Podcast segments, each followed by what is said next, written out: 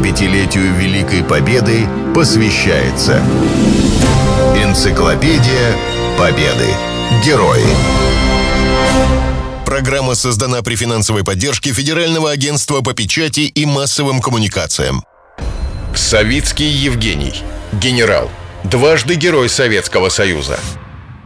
Евгений Яковлевич Савицкий. Летчик АС. Дважды Герой Советского Союза. В мае 42 года его часть с Дальнего Востока перебросили на Воронежский фронт. Савицкий летал на истребителях Лак-3, Ла-5, Як-1, Як-9, Як-3. Имел позывной «Дракон». Выполнил 316 боевых вылетов. Сбил 22 вражеских самолета. Войну закончил в звании генерал-лейтенанта. Его дочь Светлана Савицкая – летчик-космонавт. Она дважды летала в космос и тоже дважды была награждена «Золотой звездой героя». В 1988 году, за два года до смерти, Савицкий написал книгу «Я дракон. Атакую». Свой рассказ он начал с описания детских впечатлений.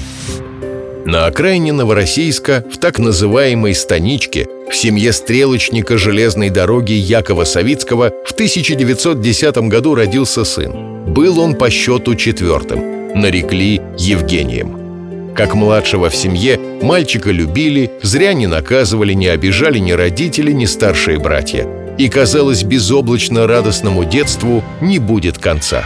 Но вот азиатская холера унесла Якова Савицкого – памяти сохранилось. Гроб посреди комнаты, в гробу неузнаваемо изменившийся отец. Непривычная в доме напряженная тишина, завешенное черным зеркало.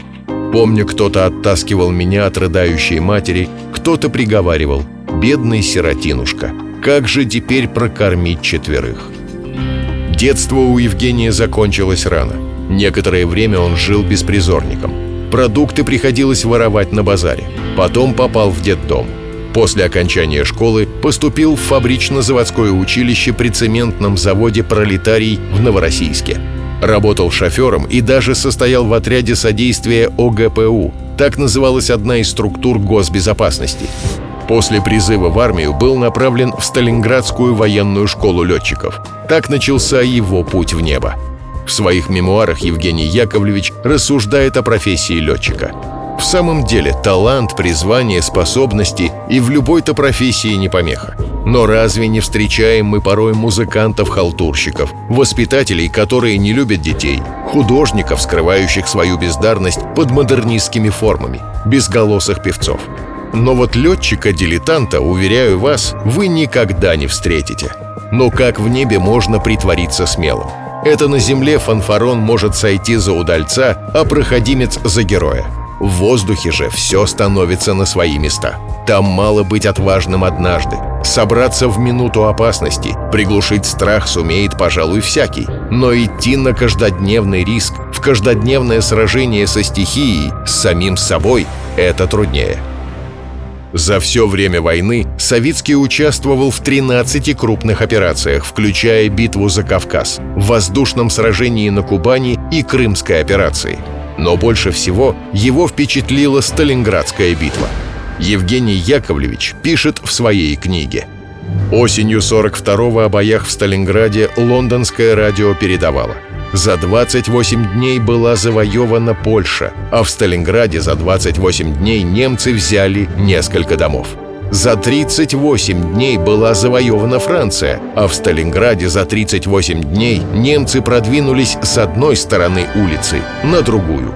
А мне-то эти улицы и дома знакомы были совсем не как координаты целей, объекты бомбардировок. Отсюда начиналась когда-то моя армейская дорога. Здесь я учился летать. Памятны были пилотажные зоны, первые маршруты, контрольные ориентиры, по которым искал родное гнездо, возвращаясь из учебных полетов. И вот под крылом одни развалины, мертвые пепелища. Берлинская наступательная операция стала для Савицкого завершающей. Позже он вспоминал, как в три ночи более 150 ночных бомбардировщиков начали бомбить противника в первой и второй полосах обороны. Затем по единому сигналу перед атакой в полосе главной ударной группировки были включены 140 зенитных прожекторов. Враг очумел.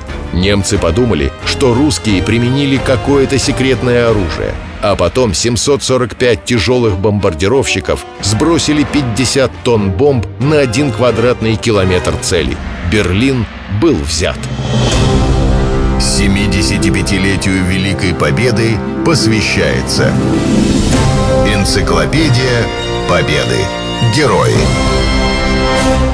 Программа создана при финансовой поддержке Федерального агентства по печати и массовым коммуникациям.